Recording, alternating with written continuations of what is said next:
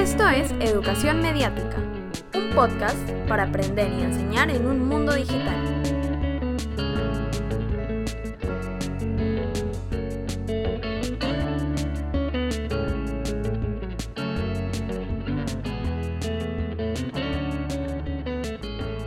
Hola, soy Julio César Mateus y con la producción de Carlos Mejía hacemos este podcast que se llama Educación Mediática.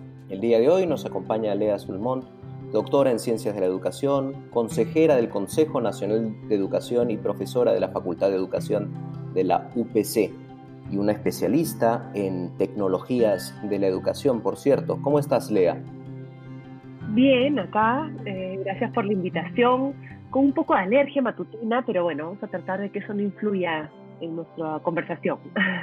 Una alergia que también sienten muchos docentes a la hora de hablar de tecnologías, ¿no? Y sin embargo estamos en un momento de la historia en que dependemos de ellas. ¿Cuál es tu diagnóstico así general de lo que está pasándonos? Bueno, yo creo que, que, este tiempo de pandemia nos ha hecho disipar esas alergias, porque no, hemos tenido de otra que este, inmunizarnos con prueba y error, ¿no? Y creo que en estos este, 86 días que llevamos así de, confinamiento, hemos experimentado y probado tantas tecnologías que creo que hemos avanzado más que en los últimos 19 años de inventos. creo que por ese lado hay un, hay un resultado positivo, ¿no? Creo que hemos cosechado algo eh, y si bien siempre va a estar la alergia porque podemos sentir, y eso es una cosa interesante, podemos sentir que no es lo nuestro, pero ya no nos sentimos incapaces de usarlo, ¿no? O sea, ya lo, ya lo estamos probando. Ahora, ¿sientes que esta frase eh, manida de, oye, yo no soy bueno para la tecnología, yo la verdad no me intereso en esas cosas, en realidad un profesor, una profesora que, que señale eso, eh, va a tener serísimos problemas, ¿no? Lo estamos viviendo ahora y lo vamos a ver con más eh, frecuencia en el, en el futuro. ¿Cómo se enseñan las tecnologías a los docentes? En la formación inicial docente, ¿cómo están presentes las tecnologías? Bueno, eh, creo que lo que has dicho es una, una, limitación que nos ponemos todos como seres humanos y lo vas a encontrar en docentes y en niños. Yo creo que es un tema cultural, esto de protegernos y decir, yo no estoy bueno para esto, para evitar el error, para evitar el fracaso. Y creo que es algo que hay que desterrar. Y de hecho, en cualquier formación, no solamente en tecnologías, en lo que sea, eh, una de las cosas que yo les siempre le digo a mis estudiantes, no pidan perdón. ¿no? O sea, van a exponer y dicen, no, no tenía mucho tiempo. No pidas perdón, hazlo. No, no, no soy buena para las matemáticas. Prueba, equivócate, toma la calculadora. Creo que es algo cultural. y que no es solamente en el campo de las tecnologías, pero en el campo de las tecnologías precisamente eh, tal vez antes y ahora de repente es una oportunidad de cambiar, se nos decía que esto era una cuestión de técnico, que esto era una cosa de especialistas, pero lo que es cierto es que muchas de las aplicaciones han trabajado, que se vienen desarrollando, las apps, todo el desarrollo de la web, ya no sé qué número es, ahora web.4, 5, etcétera, están siendo mucho más amigables en temas de las interfaces eh, y a, a fuerza de probar una y otra terminas aprendiendo a utilizar distintas, ¿no? Sin tanta complicación. Antes creo que nos parábamos simplemente de ver una opción, simplemente poner el, botón configurar y ya, ya nos quedamos paralizados. Ahora creo que podemos avanzar más. Y en ese sentido, la integración de tecnologías en, las, en los currículos de docencia o los programas ha sido mucho más instrumental que estratégico. Y yo creo que ahí ha sido el error, porque en, en, la, en la aproximación instrumental lo que haces es prueba, prueba y crea, por ejemplo, crea cuestionarios, crea mapas conceptuales, crea cosas, pero no ha estado pensado tanto en la parte estratégica, para qué, por qué, cómo, ¿no? Y creo que esa es la parte en la que hay que incidir más. Y esa es una carencia en la formación inicial docente que ves que persiste, que está cambiando de alguna manera en los últimos años, esta instrumentalidad con la que concebimos las tecnologías yo creo que persiste y persiste porque sentimos que, a ver, yo tengo una experiencia de, justamente haber desarrollado varios currículos para la formación docente y al, inicio está muy centrado en el core o en el núcleo de la docencia que tiene que ver con la planificación, facilitación y evaluación, pero la actividad docente es mucho más que eso. Yo, por ejemplo, hablo de la gestión del aprendizaje. De hecho, la carrera que tenemos en donde yo enseño, se habla de gestión para el aprendizaje. Y la aproximación que siento que, que hay que desarrollar en los docentes, no solo para las tecnologías, ojo, es de que el aprendizaje se gestiona. Es decir, tú tienes que ver todo el sistema, desde, por ejemplo, institucional, qué, cuál es la apuesta de tu, de tu institución, en este caso de un colegio, ¿no? Cómo se van a organizar los recursos, los equipos, la infraestructura para que esto sea posible. ¿No? ¿Qué cosa hay a nivel nacional? Entonces, no es solamente ver en mi aula con mis estudiantes, porque tú puedes tener magníficas ideas, pero si a nivel institucional eh, el uso de, o el desarrollo de habilidades digitales no es una apuesta, entonces poco puedes hacer o no tiene sentido. Si no hay una política de uso de las tecnologías, tú estás promoviendo cosas, a, digamos, de tipo llanero solitario. Entonces, gestionar implica tener una visión más global de equipo que simplemente de la relación y del vínculo pedagógico con tus estudiantes. Creo que ahí está el cambio, ahí está el cambio, sentir que, que las tecnologías potencian procesos ¿sí? y que sirven para innovar, sino lo que vas a hacer es amplificar malas prácticas.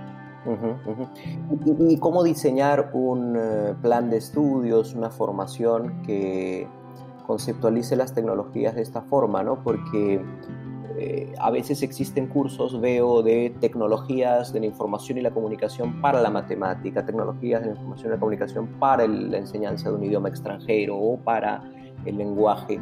Eh, habría que quitar estos cursos del currículo y más bien reemplazarlos por otro tipo de cursos mucho más eh, conceptuales, que aporten perspectiva, eh, que aporten esta, eh, esta idea de gestión, o cómo, cómo ves tú el tema? A ver, son dos cosas que no se, no se contradicen, simplemente que son grados de profundidad. Siento que tiene que haber una capa grande de, de entender el entorno, no es entregar contenido y e ir a una perspectiva más centrada en la experiencia de aprendizaje, porque a veces cuando decimos la actividad del alumno es lo lleno de actividades y pues lo dejo respirar, y eso tampoco es, ¿no? Creo que tenemos que pensar en eh, muy bien en cuáles son estos propósitos de la educación, o sea, en estos tiempos, ¿no? cuáles son los usos, eh, para qué, cuándo, dónde voy a almacenar, qué protocolos voy a usar, reflexionar, de aprender a aprender, de pulir mis estrategias para poder, por ejemplo, ser más críticos frente a la información, políticas de uso de los materiales para no ser piratas y producir prácticas este, que no son éticas, ¿no?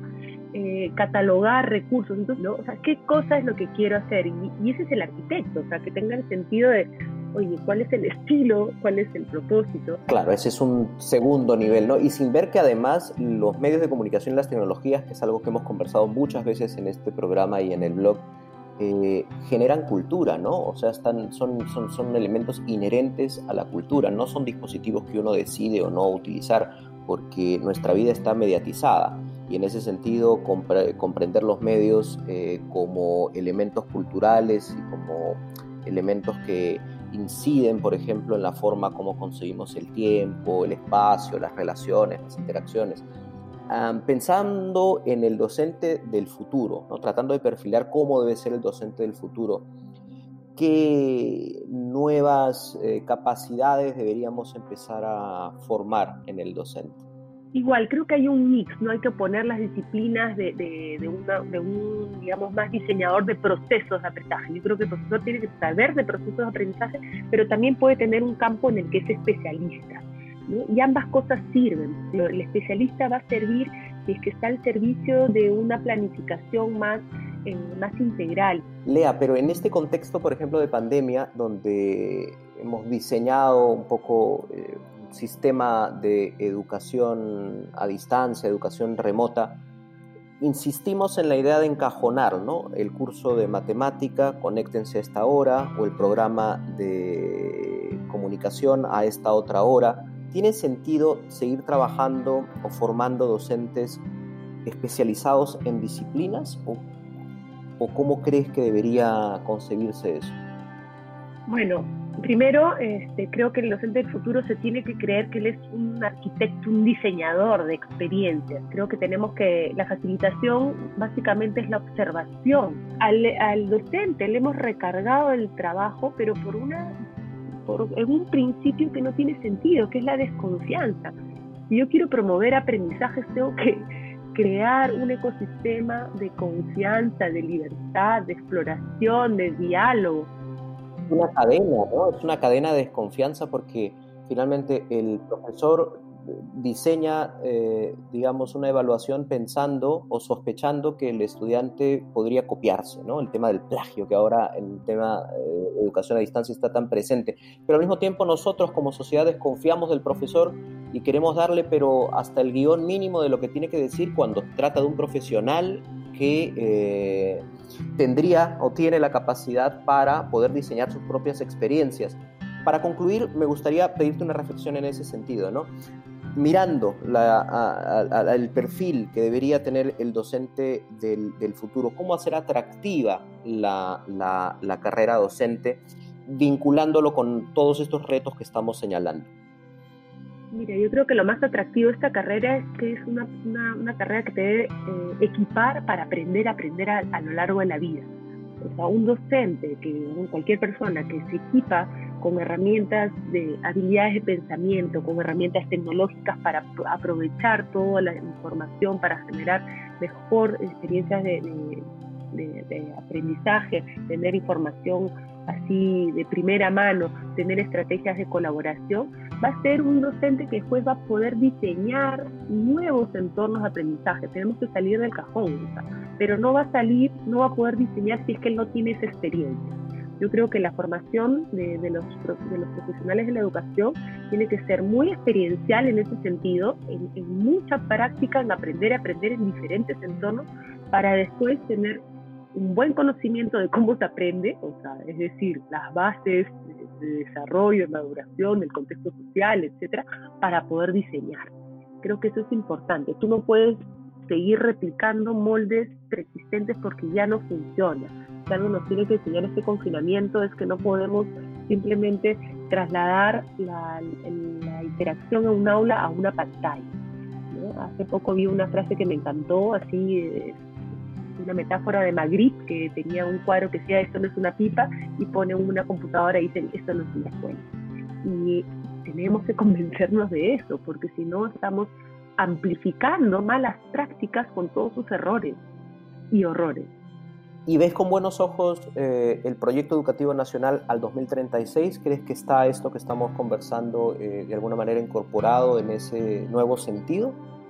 Yo creo que el proyecto, eh, el PEN, el proyecto al 2036, justamente recoge la, la visión de una formación a lo largo de la vida y en diferentes trayectorias y en diferentes espacios para desencasillarnos de que solamente nos formamos en la escuela. Esto no es así. Nos formamos en estos diálogos, en esta escucha de los medios, en esta interacción en la casa. Nos formamos en, cada interacción. Entonces, creo que, que, revalorizar que el ser humano se forma a lo largo de la vida y en diferentes trayectorias es un arma poderosísima para que todos seamos responsables de los procesos educativos los medios de comunicación, el Estado, la sociedad en general y por supuesto los educadores. ¿no? Totalmente de acuerdo. Muchas gracias, Lea, por compartir estas ideas con nosotros. Bueno, gracias y hasta la próxima.